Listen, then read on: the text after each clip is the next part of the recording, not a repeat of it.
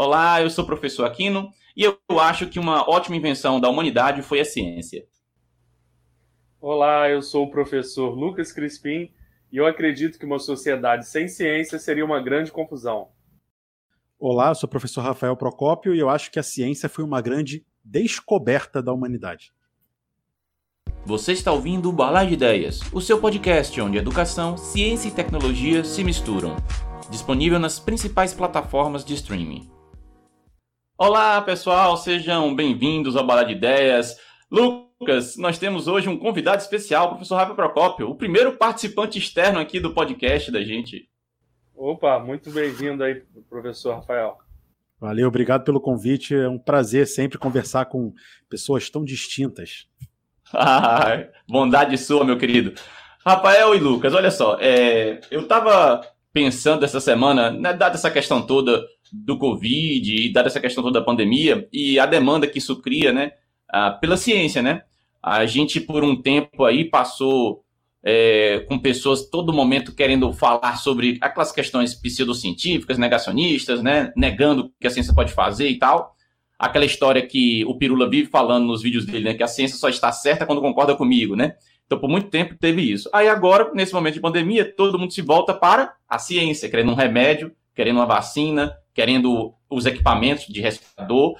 Então, eu fiquei pensando aqui, como seria uma sociedade se a ciência não tivesse sido inventada. Ou, como o Rafael já deu uma provocação no início, descoberta, né? Como será que ficaria, hein? É, vamos deixar o nosso convidado começar falando aí, né, professor? É, Pode então, ser.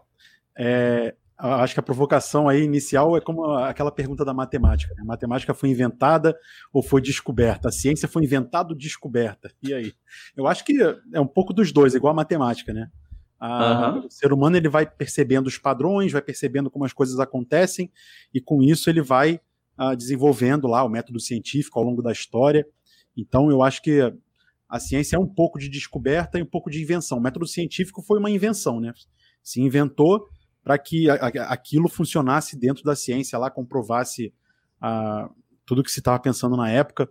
Mas eu acho que é mais descoberta do que propriamente invenção. E eu acho que você perguntou sobre sociedade sem ciência, né?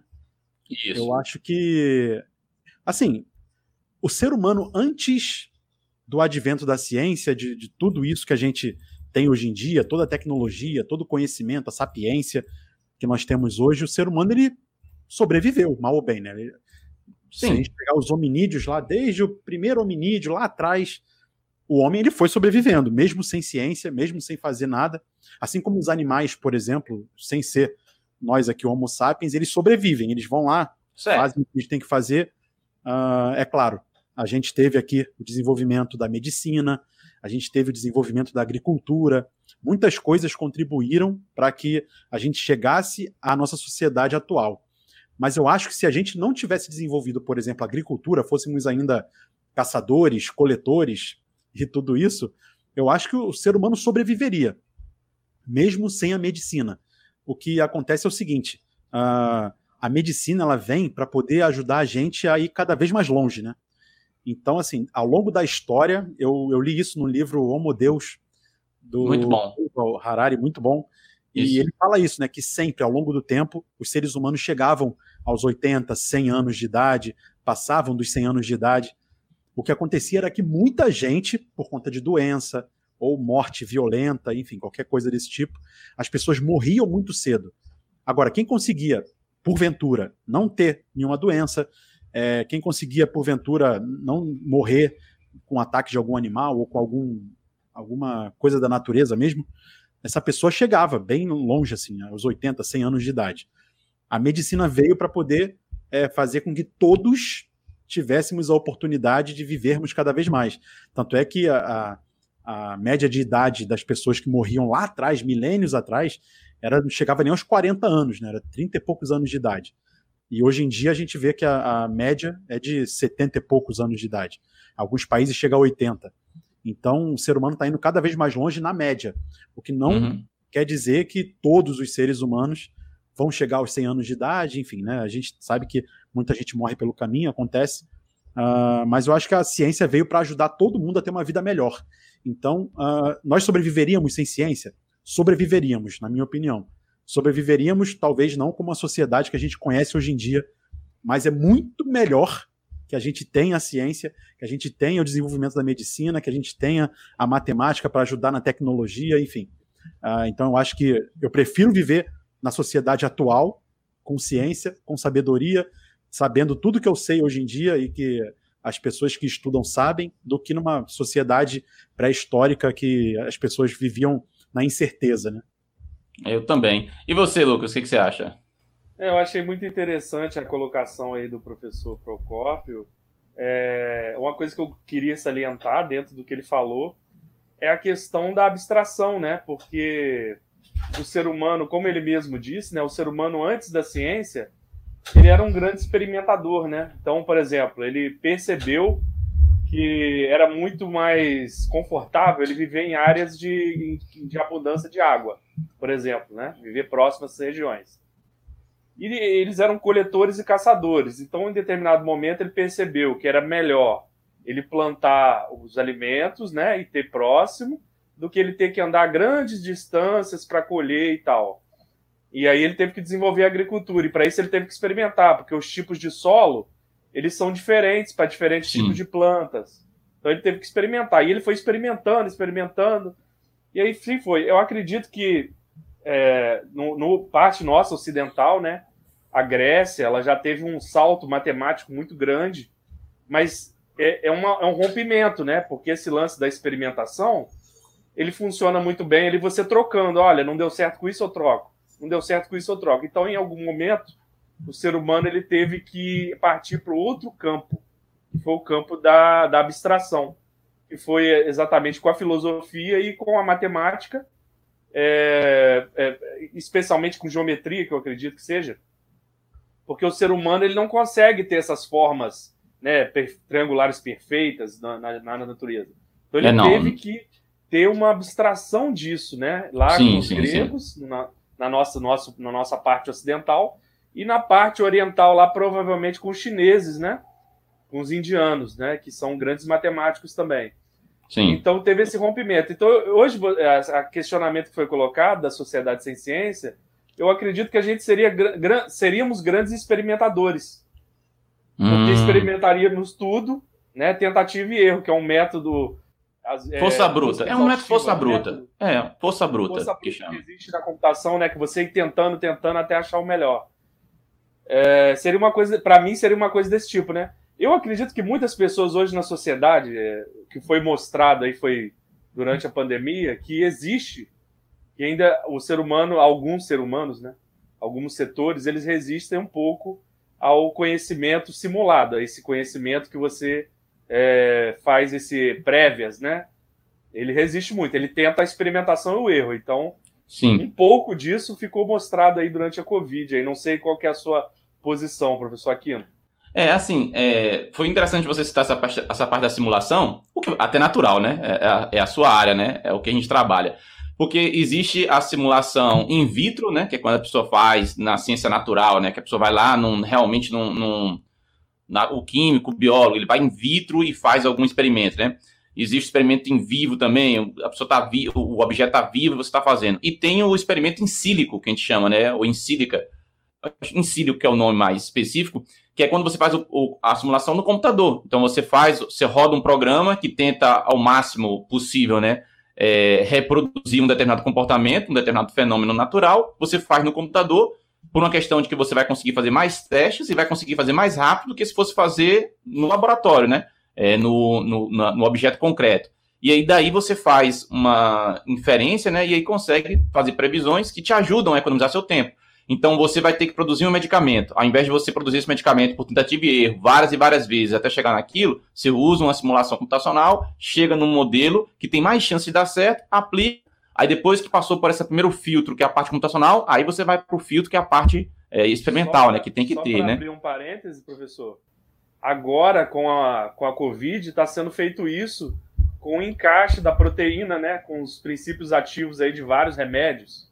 Então está se fazendo uma busca aí gigantesca em vários aí é, princípios ativos para ver qual deles se encaixa melhor aí na questão da proteína do vírus, né? Para ver Isso, qual coisa- que... Exato. Coisa que você levaria um tempão para você fazer, se você fosse fazer mesmo na prática, entre aspas, né? Você faz então na simulação para acelerar o seu processo, né? E eu acho que uma coisa importante é, é a seguinte, né? É, eu sou super feliz de viver na época que a gente vive, né? A gente não estaria fazendo essa transmissão aqui se a gente não tivesse na tecnologia para poder suportar isso tudo, né? E eu fico me questionando que se a gente não tivesse isso, talvez a gente fosse realmente, ainda naquela época do coletor-caçador, tudo bem que tivemos a invenção da agricultura, e aí isso nos estabilizou, né? Deixou a gente em lo- locais fixos, mas eu não sei se espontaneamente surgiria ciência, né? É, será? É uma pergunta até para se fazer. Será que a ciência é uma consequência natural de um cérebro inteligente? Ou seja, se existisse uma outra espécie inteligente na Terra, ela desenvolveria ciência por si só? E vamos supor que essa espécie inteligente, ela, por algum motivo maluco aí, nunca teve contato com a espécie humana, né? Sei lá, vive em algum lugar muito isolado, muito maluco aí, tá lá se desenvolvendo, e é uma forma de vida inteligente. Será que ela desenvolve ciência? Então, é algo também para se pensar. Será que um, um cérebro inteligente necessariamente iria criar a, a ciência? Não sei.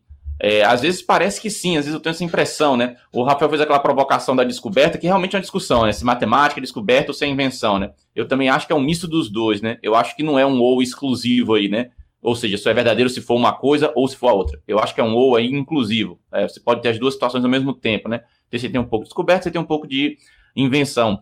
Então, a ciência tem muito disso também, né? Você tem um fenômeno natural, que aí você inventa uma hipótese para aquilo e testa, né? E você chega numa conclusão, né? E às vezes o seu objeto concreto te dá uma, uma ideia do que fazer. E, de fato, o Lucas falou essa questão dos gregos, e no mundo concreto não existe geometria do jeito que a gente conhece na, na matemática. Então, não existe um quadrado no mundo concreto.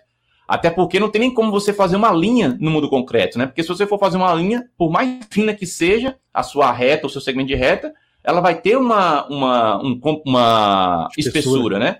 Exato. E em teoria, um segmento de reta era para ser apenas unidimensional, era só para ter comprimento, não era para ter espessura. Então é impossível você ter na prática, no concreto, por exemplo, qualquer linha reta, ou qualquer curva, ou qualquer figura geométrica. Então, e também não tem como você, na prática, construir um, um quadrado é, perfeito, né? Um quadrado que tem exatamente a mesma quantidade de. de os, os, ângulos né, sejam iguais, né? Os ângulos internos, e os lados sejam o mesmo comprimento. Não tem como você fazer isso na prática, né? Então são sempre aproximações, né? Aliás, aí eu faço aquela brincadeira sempre, né, Lucas? Que a física é uma ciência aproximada, né? Só a matemática é ciência exata. A física é ciência aproximada porque sempre tem que aproximar alguma coisa, né? ah, ele, mas assim. Ele gosta de fazer essa brincadeira, professor. É, professor Rafael. Ele gosta de fazer essa brincadeira, mas a... dizem que a matemática é a rainha das ciências, né? Sim. Essa... Tem. Mas a física é a princesa das ciências, entendeu? Quem que é melhor? A rainha ou a princesa? Tem que esperar a matemática morrer, então, para assumir o trono. Ué, mas você já viu um meme, Lucas, que é assim: o cara pega um livro é, de física dessa grossura. Aí, aí tá aí é duas fotos, uma foto de um livro dessa grossura e do lado uma foto do mesmo livro, só que dessa finura, assim, ó. Aí, é, no livro que tá mais grosso, aparece assim, física com matemática. Aí no outro lado, física sem matemática. É um negocinho assim, ó. é um meme que tem sua razão, né? Quem, a física... esse meme aí não, não entende muito de, da conexão física-matemática, não. Porque toda a ciência moderna, ela tem a sua base matemática primeira. Quem for fazer aí, quem estiver ouvindo a gente e vou até mandar um alô para quem está ouvindo a gente fora do Brasil. Temos Tem, gente. É, espectadores nos Estados Unidos e na Europa também. Sim. Então, voltando ao que eu estava dizendo, é... quem vai fazer um curso de mecânica quântica aí, o primeiro mês do curso, primeiros dois meses, é estudando o espaço de Hilbert e as suas propriedades. E é, é matemática pura isso aí. Como você tivesse no, na álgebra linear, quando você vai estudar espaços e as propriedades do espaço, é, na mecânica quântica você trabalha com o espaço de Hilbert. E você vai estudar todas as propriedades desse espaço primeiro. Então, depois que você vai entrar na física propriamente dita, né? Existem cursos de mecânica quântica que estão, são extremamente matematizados. Inclusive, tem uma... É, como é que diz? Tem uma certa crítica sobre isso. Mas acredito que são abordagens, né? Mas só para quem só para quem vai se familiarizar aí um pouco depois aí com a matemática e física mais avançada, né? E aproveitando que o Lucas citou aqui da, da, dos ouvintes da gente, né, que tem aí pelo, pela Europa e tal, né, é, eu queria falar aqui do nosso ouvinte, o Timóteo César Fassoni, que mandou lá uma mensagem no Instagram, dando as sugestões dele e tal, bem legal. A gente vai tentar incorporar algumas sugestões dele. Então, Timóteo, um abraço aí para você, obrigado pela sua audiência, né? Agora, eu, eu fico pensando o seguinte: como que algumas pessoas elas conseguem de fato ignorar completamente a ciência e elas começam a acreditar em coisas que são inacreditáveis, né? A pessoa achar, por exemplo, que se fizer um, um, usar um medicamento aí qualquer ou usar uma receita caseira maluca aí, ela vai conseguir se curar de um vírus. Então veja, você tem gente do mundo inteiro é, especialista estudando o assunto, é, todos os governos do mundo inteiro, de todos os mundos civilizados aí, de todos os países mais civilizados, né? A pesquisa de ponta, esse pessoal todo tá tudo errado. Quem tá certo é o João das Couve lá, que fez um remédio lá usando, sei lá, água tônica e mais não sei o que, e pronto. Quer dizer, é meio bizarro isso daí, né? Eu e... acho que isso, isso, acontece porque as pessoas são muito ignorantes, né? Elas não sabem como é que funcionam o desenvolvimento de um medicamento, de como as coisas funcionam na própria ciência.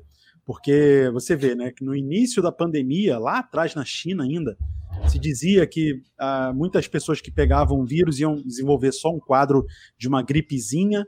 E aí o Drauzio Varela repetiu isso no canal dele, ah, no início da pandemia. Isso. E aí, só que o, como os estudos acontecem, né, as coisas vão acontecendo, as pessoas vão descobrindo coisas novas, isso deixou de ser uma gripezinha e passou a ser um problema muito mais sério do que se pensava.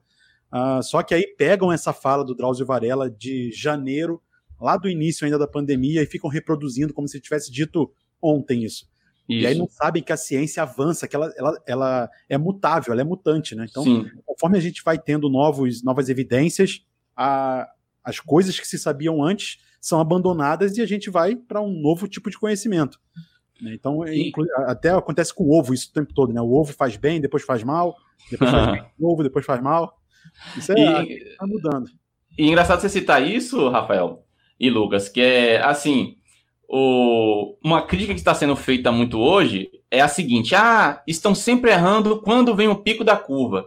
Que o pico ia ser em abril, depois vai ser em maio, depois vai ser em junho. Mas caramba, desde o início da conversa toda, falou que o objetivo de você suavizar a curva é você diluir no tempo para poder demorar mais tempo de chegar o pico da curva, né? Então, se está acontecendo isso, é justamente porque estava fazendo isolamento, entendeu? É. Então as pessoas querem assim. Não, no dia tal, na hora tal, no, no, no, segundo tal, vai ser o momento que vai ter esse tanto de morte, é isso que vai acontecer. Mas pera lá, a ciência não é um oráculo que diz a verdade assim, 100% de, de certeza. Não existe isso Até na ciência natural. Um né? xingamento, né? um xingamento generalizado para o Atila Yamarino, né? Que ele falou que cerca de um milhão de brasileiros poderiam morrer por conta da Covid-19 se não fizessem nada. É se nada sim. fosse feito. Então, tem um sim muito grande aí, e sabe? as coisas estão sendo feitas, né? Isso, exatamente, exatamente. Então, e aí, Lucas, o que, que você acha dessa, dessa negação e, e, dessa questão de, de querer que a ciência tenha uma, um acerto quase como se fosse mágico, sabe? Olha, eu... eu... O que eu posso dizer é o seguinte, às vezes me vem à mente que no caso do povo brasileiro, né, porque o, o, ocorreu em outros países que as pessoas tiveram a consciência que deveriam seguir as normas que a Organização Mundial da Saúde passou, né? Por exemplo, Portugal parece que fez o dever de casa certinho. Eles, eles conseguiram fazer o isolamento. Portugal não é um país trilionário, né? Não é o, não é o, o, o banco maior, o maior tesouro da Europa. E eles fizeram a, a sequência certinha de fechar as fronteiras, fazer o isolamento, e você não, não escuta falar de tragédias em Portugal, né? Você escuta muito falar no número de mortes elevado tanto na Itália quanto na Espanha, né? No caso aí, a Inglaterra também tem um número elevado e agora Estados Unidos, né? Eu acredito, Aquino, que no Brasil, eu posso estar é, errado ao falar isso, mas no Brasil é, existe uma resistência à ciência, à educação como um todo muito grande, né?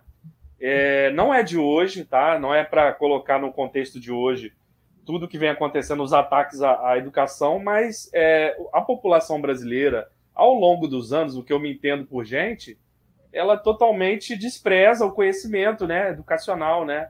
É, sempre aquela coisa, o cara que é estranho porque estuda demais, é, esse cara é esquisito, estuda muito, Aí, estudou tanto e não deu em nada. Então a gente tem uma desvalorização é, uhum. exacerbada de quem estuda, né? Quando, na verdade, os nossos Neymares aí da vida deveriam ser os cientistas.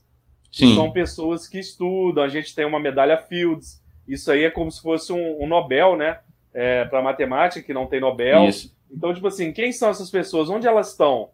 Né? Então, assim, a gente, a gente estamos com nossos holofotes virados para celebridades que não fazem diferença é, para a sociedade brasileira enquanto sociedade. Mas ao eu, invés eu, de voltarmos. Eu, vejo esse movimento não só no Brasil. A gente fala o tempo todo assim, não, porque o brasileiro não gosta de estudar, brasileiro isso, brasileiro aquilo.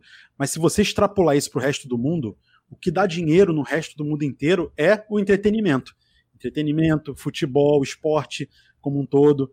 Isso é o que dá dinheiro, é o que move. Se você acessar no YouTube canais como a Khan Academy, por exemplo, que é um dos maiores canais de videoaula do planeta, vai ter muito menos view do que um canal de música, de entretenimento. Então, as celebridades. É muito difícil que um professor se torne uma celebridade no nível do Neymar, da, da Anitta, do que quer que seja. Né? O entretenimento sempre vai atingir mais pessoas, até porque é mais fácil de consumir. As pessoas não têm que ficar pensando muito para consumir o entretenimento. É legal, eu gosto de entretenimento. Eu vejo BBB na minha casa aqui, por exemplo. Eu nunca assisti BBB, mas esse ano, por algum motivo, a Globo acertou lá que eu tô vendo BBB direto. É um entretenimento, a gente consome, a gente faz parte da vida também, né?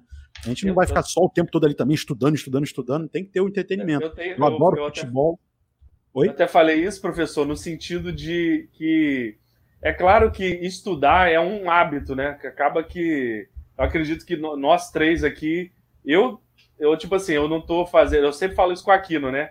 eu, eu tô parado assim, eu já pego alguma coisa para começar a tentar entender, a começar a tentar estudar, uhum. né? Eu estou muito forte agora na, na parte de sistemas, né? Estudando como montar sistemas, arquiteturas e tal.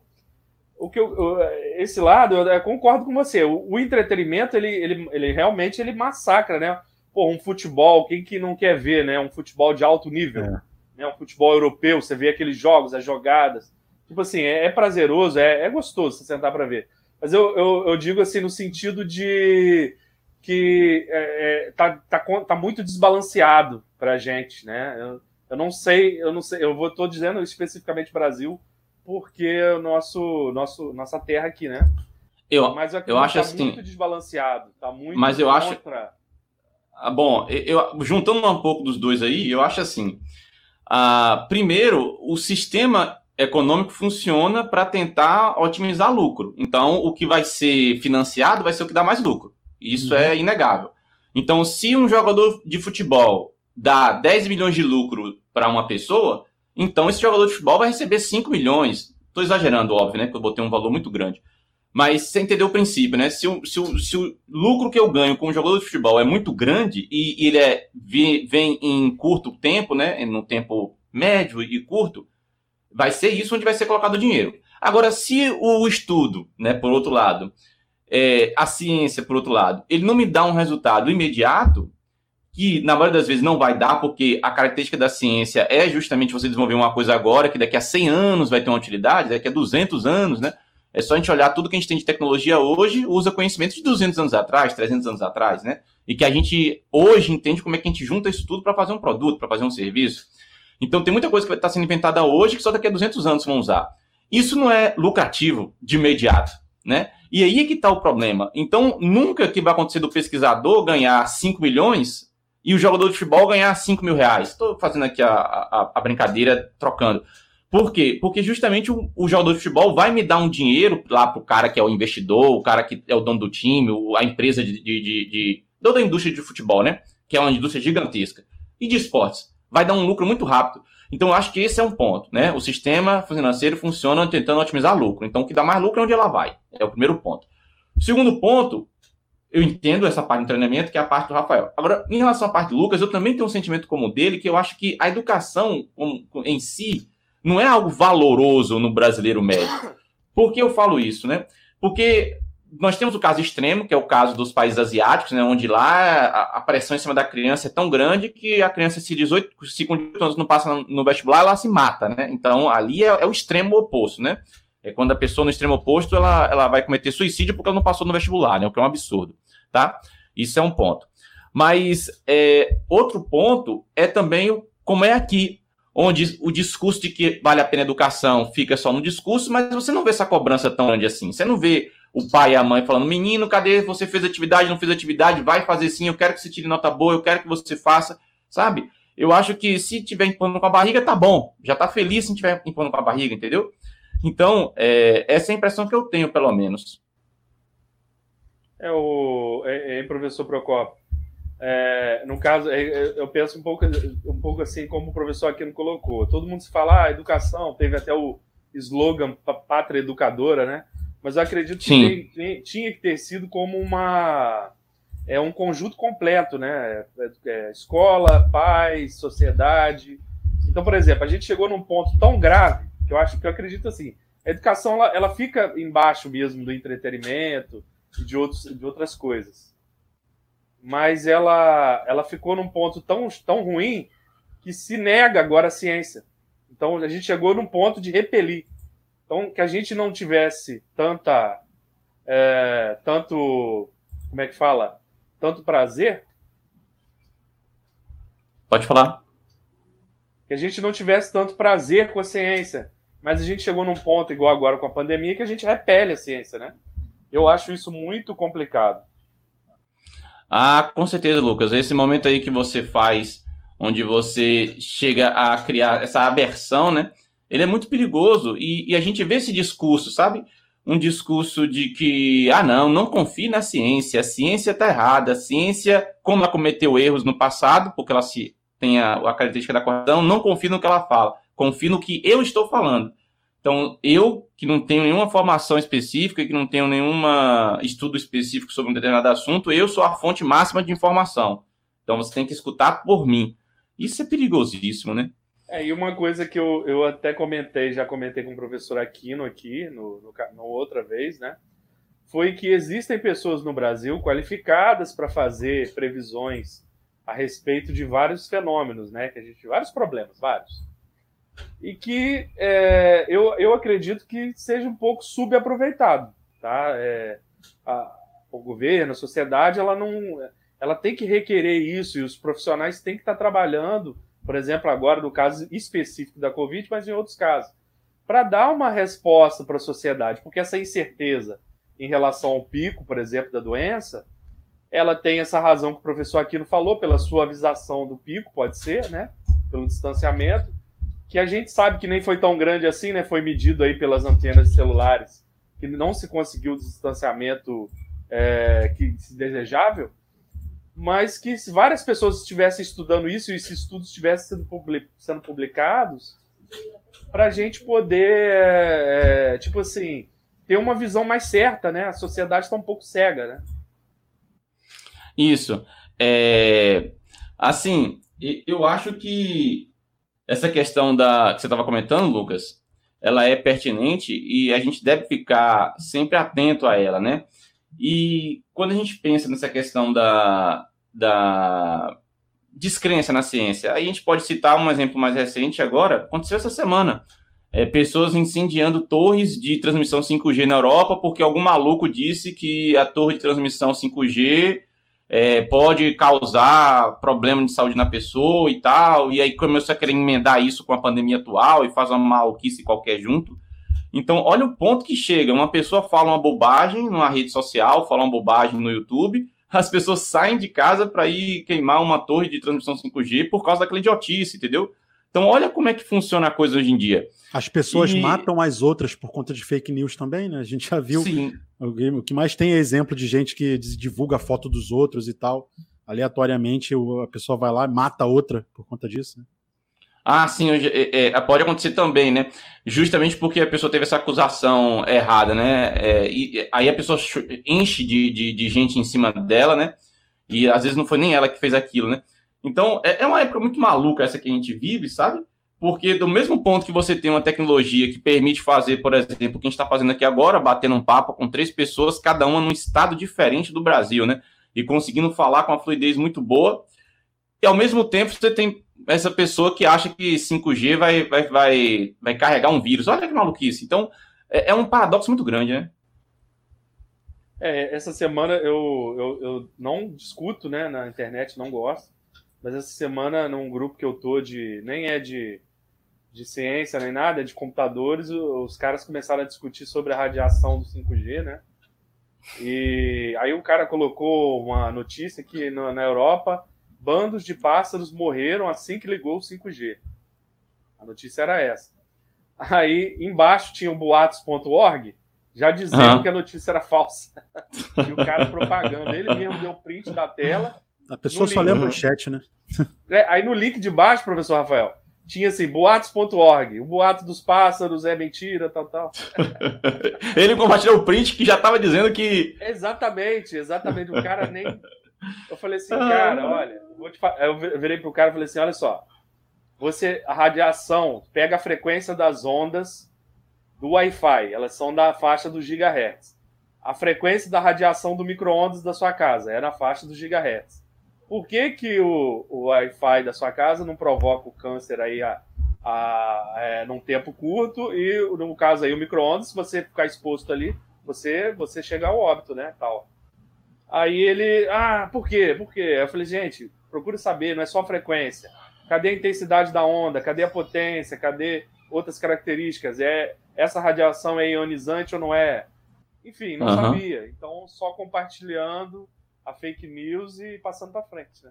E, e, engraçado que essa semana também aconteceu comigo o seguinte: uma pessoa mandando mensagem assim, ah, é, eu conheço uma pessoa que trabalhava numa, numa, sei lá, numa transmissão de TV, né, numa, numa emissora de TV, e que trabalhava sempre na manutenção da, da, da torre, né, e que teve câncer. Então, tem relação sim e tal. Aí eu falei, ah, tá bom. Se for essa lógica aí, meu filho, você dá aula da câncer, porque quantos professores já tiveram câncer? Dizer, Todo mundo aliás, que bebe água, é. então tem câncer. Exato. É, todo, é 100% das pessoas que beberam, é. que tiveram câncer, beberam água. Logo, beber água causa câncer. Quer dizer, é o famoso problema de fazer correlação e causa, né? Cara, eventualmente você vai encontrar pessoas que tiveram câncer em qualquer profissão. É, é independente. Você tem, você tem profissões, aí essa sim, o cara tá trabalhando numa profissão que envolve radiação mais pesada. Essa pessoa, inclusive, às vezes a, a, o tempo dela na profissão é menor, né? Tem profissões onde a pessoa só pode passar tantos anos naquela profissão justamente por causa da radiação que ela recebe. Mas, no geral, assim, no, na, outras, de raio-x, por exemplo, né? Exato, né? o operador de raio-x é um exemplo, né? É, que tem que fazer não sei quantas horas por dia, e depois, em teoria, tem que ficar não sei quantas horas descansando, e não pode ter tantos anos de profissão, tem toda uma regra para isso aí, justamente por isso. Mas, assim, no normal, em qualquer profissão, você vai encontrar pessoas que têm um câncer, infelizmente, né? Porque é um dos maus do século, é o câncer. Então, essa correlação de achar, porque não sei quem, Joãozinho, trabalhava na torre, teve câncer, então a torre dá problema. Inclusive, Calma lá, né? Inclusive, vem a dúvida, né? Porque no passado as pessoas tinham menos câncer, mas possivelmente porque morriam mais cedo, mais jovens. Conforme as pessoas vão ficando mais velhas, mais idosas, a tendência natural é que ela desenvolva algum problema de saúde, possivelmente um câncer, e morra desse problema de saúde, né? É, o, que, o, o professor o Rafael levantou uma questão muito, muito pertinente, que é o seguinte: o corpo humano, ele, vamos supor, que se consiga naturalmente viver aí 60 anos. Então, como essa expectativa de vida está aumentando, é, partes do corpo elas não sejam compatíveis com essa com esse distanciamento temporal, né? Então, por exemplo, o seu corpo, sua musculatura vai até os 100 anos, mas seu cérebro ele, ele consegue ir funcionando normalmente? Então, de repente, não, né? Então, de repente, umas peças vão mais longe e outras vão num tempo mais curto. É, isso e varia de pessoa para pessoa, né? Algumas pessoas conseguem, outras não. É, pois é. É, na verdade, isso é uma questão até para se discutir, né? É, porque se for da questão do cérebro, né? Vamos lá. A inteligência, ela parece que é algo biológico, né? No, no seguinte sentido, é algo que está dentro do cérebro, né? Não parece ser uma entidade a mais, né? A não ser que a pessoa tenha uma visão religiosa e coloque uma questão de alma e tal, e coloque na alma a questão da consciência da inteligência. A menos que a pessoa vá para essa linha, parece que a inteligência é algo biológico. Dado que é biológico, né? E dado que no corpo humano, à medida que você envelhece, tudo reduzindo o desempenho, a inteligência também reduz o desempenho conforme envelhecimento? É uma pergunta. Então, se a pessoa vai ficar, os, os músculos vão ficando mais, os ossos vão ficando mais fracos, a visão vai ficando mais fraca, a audição vai ficando mais fraca, a inteligência não porque, se a inteligência for biológica. É, é, é uma questão também para se, se realizar. Eu já e eu li- estava pensando sobre isso outro, dia. Eu já li em algum lugar, eu não sei qual o fundamento científico disso, eu não posso até estar falando uma besteira aqui, de repente vocês conseguem me elucidar. Que Se alguém souber humano- e se tiver. se- sempre lembrando, se alguém pegar alguma besteira aqui, manda e-mail É, depois pra gente, avisa lá no Instagram que a gente depois corrige. O que eu li foi o seguinte, que o ser humano ele tende a, a, a estar numa crescente até, eu digo cognitivamente, né? Até os 28 anos de idade. E dos 28 anos de idade em diante, o cérebro tende a ter o declínio, né? Então, o ponto máximo de alguém, cognitivamente falando, seria aos 28 anos de idade. Pois é, é, é- Tem diga, um fato interessante também que eu já ouvi falar, por exemplo, é da. A gente teve aí o, o cientista talvez aí mais brilhante aí dos últimos anos, foi Stephen Hawking, né? Morreu há, uns dois anos. Eu já ouvi falar também que a inteligência dele estava ligada à surdez dele, por causa da capacidade de concentração. Ou seja, a Hum. distração ela é um ela é um, é um, é um, um obstáculo aí para você conseguir desenvolver teorias mais profundas, né? Quanto mais profundo você você se, se propor aí numa teoria, é, é, você precisa estar mais concentrado, ter um ambiente mais confortável. Então, é, eu já ouvi muito isso, que no caso aí ele conseguiu ir fundo nas teorias devido a, também devido à surdez dele, né? É, é, tem um matemático, tem um matemático famoso. Agora, qual foi, Rafael? Tem um matemático que ficou cego, aí depois ele falou Euler. que desenvolveu. É, Foi o depois ele- Euler. é Euler. isso aí. Então, aí ele falou que desenvolveu mais, depois ficou cego porque ele tirou, não tinha mais as distrações, né? Produziu mais matemática depois de cego do que com a visão. E, ou seja, estava mais velho também, né? O que quer dizer que, de repente, para algumas pessoas, esse negócio de ter um ápice aos 28 anos não funcione também. Mas É, pois é, é, mas isso, mas isso é que eu fiquei curioso de saber. Não, sabe por que eu perguntei isso? Sabe que eu perguntei isso? Desculpa interromper, Lucas. Porque, assim, professor parece que é um, um, um, um tipo de, de bicho, assim, que não quer aposentar nunca. Então, você vai encontrar o cara com 90 anos querendo dar aula lá, querendo fazer as coisas dele, né? E, e tem uma certa visão, tem uma certa... Um, um certa, um certo, digamos assim... é, como é que eu posso dizer?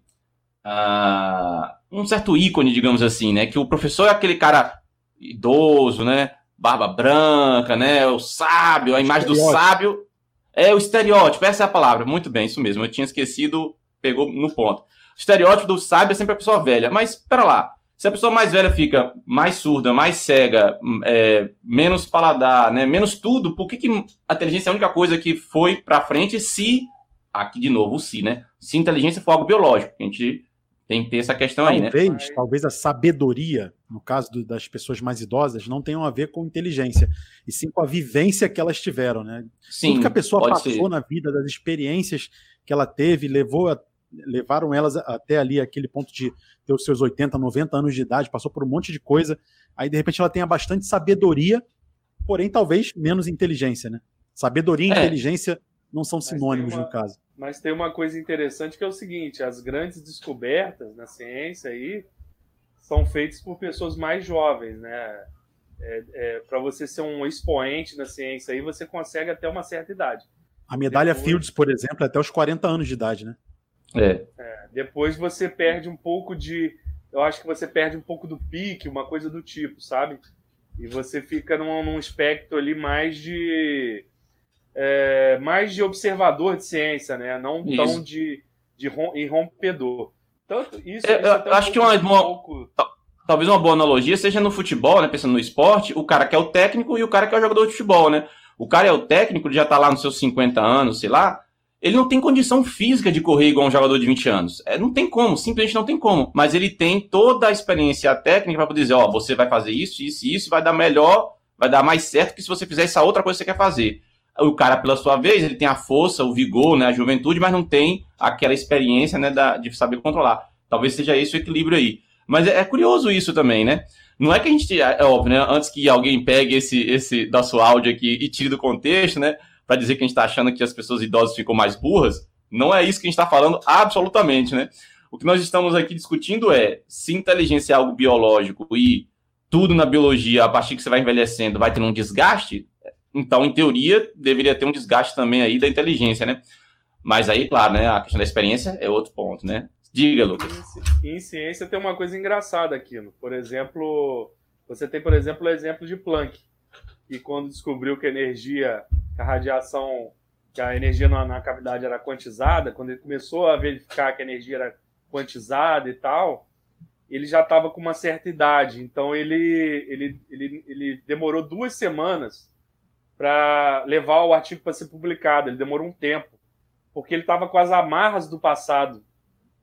Ele já desenvolveu uma carga de experiência, como o professor Procopio falou, que deixou ele um pouco com a, com a visão de, de, de, de que estava se mostrando para ele um pouco turva.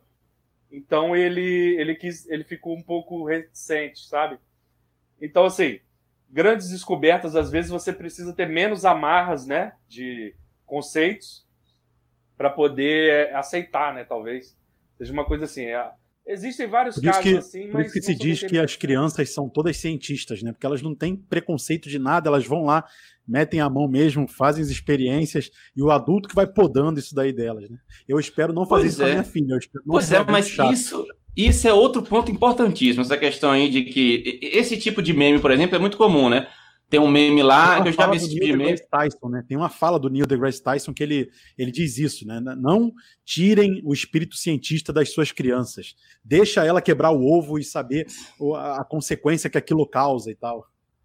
Não, mas é, é, acho engraçado você falar essa questão aí, porque uma coisa que a, a gente, nós estamos três professores aqui, né? E algo que é atacado constantemente na educação é que a gente faria esse papel de poldar as crianças. Então, sempre tem aqueles memes clássicos onde bota assim, um monte de, de crianças entrando todas diferentes numa, numa esteira, por exemplo, e depois saindo ah, todas iguaizinhas, né? É, é, isso é uma, uma crítica comum no sistema de ensino, mas o método, a forma de chegar a fazer as coisas, né, é o que nos levou a chegar ao que a gente tem hoje. Então, se a gente tem um computador agora para poder falar, foi porque seguiu-se um método para poder fazer. Então, você também. A gente não dá pra gente zerar a cada geração e falar, ó, oh, agora, ó, se vira aí, faz do seu jeito descobre tudo sozinha. Não ia dar certo, sabe? Eu, tem tem uma, uma, uma, historinha também, que é uma, é uma pessoa mais velha e uma pessoa mais nova. E a pessoa mais nova falando, né? Ah, porque no meu tempo eu tenho celular, smartphone, tablet, eu tenho televisão inteligente, eu tenho um relógio inteligente, eu tenho, eu tenho inteligência artificial, eu tenho YouTube, eu tenho isso tudo. O que, é que você tinha na sua geração? Bom, minha geração estava ocupada fabricando isso aí que você está usando. Então, é justamente esse o conceito, né? É, a, nós agora que somos os tiozões, né? Os, os velhos, estamos de repente fazendo a, o, o, conhecimento, né? Que vai depois ser usado pelo jovem na frente, né? O que eu acho Mas que o é... problema da educação, nesse caso você tocou nesse ponto aí, a escola, que basicamente começou lá na época de Pitágoras, na né? escola pitagórica, que reuniam as pessoas para poder ensinar conceitos matemáticos e tudo mais, a escola veio meio que sem mudar até hoje em dia. E a gente sabe que o ideal não é a escola que a gente tem hoje, principalmente quando você vai na escola pública. Você vê turmas lá de 50 alunos. Eu já dei aula numa turma de ensino médio que tinha quase 70 estudantes. Era impossível. Você imagina, primeiro ano do ensino médio, um monte de adolescentes de 15 anos de idade, 70 deles lá.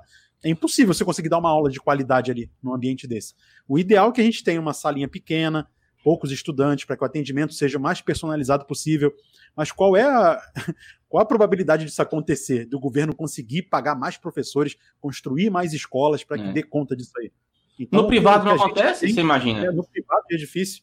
É, para você é. ter uma escola desse nível, de ter poucos alunos e o professor se dedicar exclusivamente ali a pouquíssima gente, a mensalidade é lá em cima, lá no alto, né? Isso, Só os ricos podem pagar. Então é realmente isso. complicado se, é, chegar no nível é, que é o desejável em educação. Né? Isso. Eu acho Mas que muito eu, tem, que, tem que partir muito da pessoa. O estudante tem que ser mais instigado pelo professor do que propriamente o professor ser o detentor do saber e passar tudo para o estudante. Né? O professor tem que instigar ah, é, para que o aluno, é. que o estudante corra atrás por conta própria. Nesse ponto. Né? Só dando mais um exemplo aqui, antes de passar para o Lucas, viu, Lucas? Tem um outro exemplo. Você falando assim do professor, eu sempre falo a questão da matemática, também acontece na física. O aluno ele não quer fazer exercício de física, não quer fazer exercício de matemática. Quer só ver o professor de física fazendo exercício e o professor de matemática fazendo exercício. Isso não vai funcionar nunca, porque é o mesmo princípio do cara que vai numa academia e quer ver lá o cara da educação física fazendo exercício, né, puxando lá os ferros, e ele nunca puxa os ferros, nunca vai desenvolver o músculo dele. A mesma coisa é a matemática, a mesma coisa é a física. Se o cara não faz exercício, que é o que você está falando, se não tem essa proatividade dele chegar e fazer, dele desenvolver, não vai conseguir é, raciocinar aquilo que ele precisa para daí desenvolver o conhecimento. Diga, Lucas. É, o, eu achei interessantíssimo que vocês falaram, aí puxando um gancho que o professor Procopio falou. É, primeiramente, eu não acho impossível que o governo é, tem, faça salas reduzidas e tal. A questão é que a educação é, é, é uma coisa, é uma preocupação muito descartável, sabe? É igual sala de 70 alunos, o professor ele ganha muito pouco por hora, não sei aí no caso de vocês, né? Mas aqui em, aqui em Minas, acho que eu acredito que o professor ganha 21 reais a hora, uma coisa assim. Assim, um valor bem reduzido. Assim, não é nenhuma fortuna, né? Questão de infraestrutura, é claro, você ter mais salas, isso vamos dizer que seja um problema, né? Uh, tem esses problemas. Eu, acredito que a, a, educação é uma coisa barata. Inclusive na pandemia você consegue produzir educação. Vocês são produtores de conteúdo muito mais do que eu, vocês sabem. Vocês conseguem produzir conteúdo e esse conteúdo é barato. Ele não é caro, ele é de fácil acesso. Hoje a gente tem toda a tecnologia. Segundo ponto foi o que o, o, o no caso estava se falando aí a respeito da escola ao longo dos anos. Eu um pouco sofri isso. Nunca me adequei à escola até a faculdade. Na faculdade fui um aluno bem mediano ali, estava com meu minha média global tudo em torno de 60. Quando eu fui para o mestrado, minha, minha média foi para 90. Mas no mestrado, o que, que acontecia? Qual que é a diferença? Na graduação, muitas aulas, uma quantidade de aulas lá, e a física, ela, ela, ela exige de você uma quantidade de estudo ali para fazer prova ali muito grande. Você fica em torno daquilo ali os 4, 5 anos.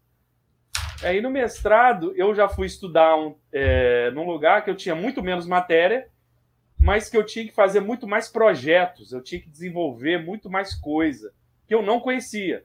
Então chegavam para mim e falavam assim, ó, já nos primeiros três meses de mestrado, falaram assim, ó, você tem que fazer um programa que faz isso, isso e isso. Eu nunca tinha feito, não sabia. Aí comecei a pensar naquilo, comecei a desenvolver, aí aquilo me desafiou como né, estudante e eu meti a mão na massa e fui fazer. Então, uma coisa que eu até um experimento que eu fiz no ano passado, que eu estava dando aula numa escola estadual aqui em Juiz Fora, foi o seguinte: você fazer o aluno fazer um trabalho sobre leis de Newton, obviamente o que, que ele vai fazer? O caminho mais fácil é chegar na internet, uhum. acha um link sobre aquilo e passa aquilo para o papel, né? Começa a copiar, ou só no Ctrl C, Ctrl V e manda pro professor. Isso avalia alguém? Não, não avalia, não. né? Aí o que, que eu fiz? Falei, gente, vocês vão fazer vídeos para mim. Por quê? Porque o celular hoje com o estudante é o, é, o, é um braço dele, né? Se ele perder o uhum. celular é como se ele perdesse um membro. então eu falei com eles, olha, façam vídeos para mim fazendo experimentos da primeira lei, da segunda lei e da terceira lei de Newton. Aí no início aquilo foi uma resistência. Sim. Mas logo eles conseguiram ter um desempenho muito bom é, os vídeos ficaram muito bons, tá? É, por quê? Porque aquilo ali é um desafio para o cara. Eu vou fazer uma coisa, não tem papel, não tem lápis, não tem conta, não tem nada. Eu tenho que fazer experimentos em que eu verifico três leis da natureza, né? E aquilo ali desafia o estudante a fazer. Então, é, acredito que fica um pouco da lição para nós mesmos, de tipo, a educação ela tem que dar essa, essa guinada em, em sentido de instigar, de, de fazer o aluno usar a tecnologia que ele tem na mão, né, que no caso é o celular, né, e o computador. Ele tem que pegar isso aí e usar isso aí para ele crescer, né? Não sei é, isso, é, isso é legal. Parabéns pelo teu projeto. Já fiz alguns projetos assim também na época que eu era professor de sala de aula. Hoje eu não sou mais de sala de aula, estou só na internet. Mas eu já fiz muita coisa assim do aluno é, usar o vídeo para poder se expressar e falar de matemática e sempre com resultados incríveis era muito bom que eu, eu conseguia atingir dessa forma os piores alunos da sala. Que é a galera que não, é, como você, né, não se adequa à escola. E normalmente o cara não gosta daquilo, não vê sentido, aí ele fica fazendo bagunça, vai para a turma do fundão, mas normalmente são crianças com muita criatividade. A galera que tem que pensa fora da caixa tal, e tu bota um, um trabalho criativo para eles fazerem, eles fazem amarradões e se engajam naquilo. É muito legal. E tem, inclusive, isso é uma estratégia didática, né? Você é, só consegue saber se entendeu plenamente um assunto quando você consegue ensinar para outra pessoa. E eu, eu, eu, cito isso em vários vídeos do meu canal. Eu falo, galera, ó, estuda isso, resolve os exercícios e tal, e depois tenta ensinar para alguém. E se você conseguir ensinar o que você aprendeu agora para alguém, é porque você é, internalizou aquilo, você já sabe usar aquilo ali. Então é uma estratégia didática. E aí, quando você torna isso ainda divertido, né, com o uso do celular, gravando vídeo, eles se reúnem em grupo, aí o, o desenvolvimento da educação acontece a plenos pulmões. É, eu, eu particularmente, em relação a essa questão do uso do celular, é, tem até essa discussão entre os pais, né, de deixar usar o celular, não deixar usar o celular, e a minha filha tem oito anos agora, né, então, é, fazer oito anos esse, esse, esse ano, e aqui em casa ela usa o celular, ela usa o tablet, ela usa a televisão. Na verdade, ela nem usa TV aberta, ela só usa a televisão para ela é só Netflix e YouTube, né? É, é o que ela usa. E é óbvio que, como qualquer coisa na vida, tem que ter é, o limite, porque se você beber água demais, você passa mal, né? É. Isso, isso, aí é, é, óbvio. Mas toda vez que eu ouço um pai falando, ah, meu filho não usa celular, eu fico pensando como que ele pode estar privando o filho dele ou a filha dele de usar uma ferramenta tecnológica que vai ser como o Lucas falou, né? Um dedo dele praticamente na, na, já é agora pra gente, né? E olha que a gente passou na transição. A gente na infância não teve celular, na adolescência começou a ter, e hoje na nossa fase adulta, em qualquer lugar da casa que eu vou, o celular tá comigo. E a, a, gente é assim. Imagina eles. Eles vão ser mais ainda, né? Eles vão ser mais ainda conectados ao dispositivo. São chamados nativos digitais, né? É, completamente. Então, veja, não faz sentido nenhum para mim você querer impedir o seu, o seu filho de usar é óbvio que você não vai deixar o seu filho ficar 12 horas por dia no celular, isso é óbvio, né? Agora, você não querer que ele use, é, e, e é, porque isso aconteceu justamente. Eu acho que a conversa era algo do tipo assim, usando vídeos para poder, no YouTube, para poder assistir e tal, né? E algumas coisas de aprendizado, né? E aí o pai falando, um, pai falou que não usa, que a criança não, não deixa usar celular, o outro falou que só deixa usar X horas por dia, sei lá, uma hora, duas horas, meia hora.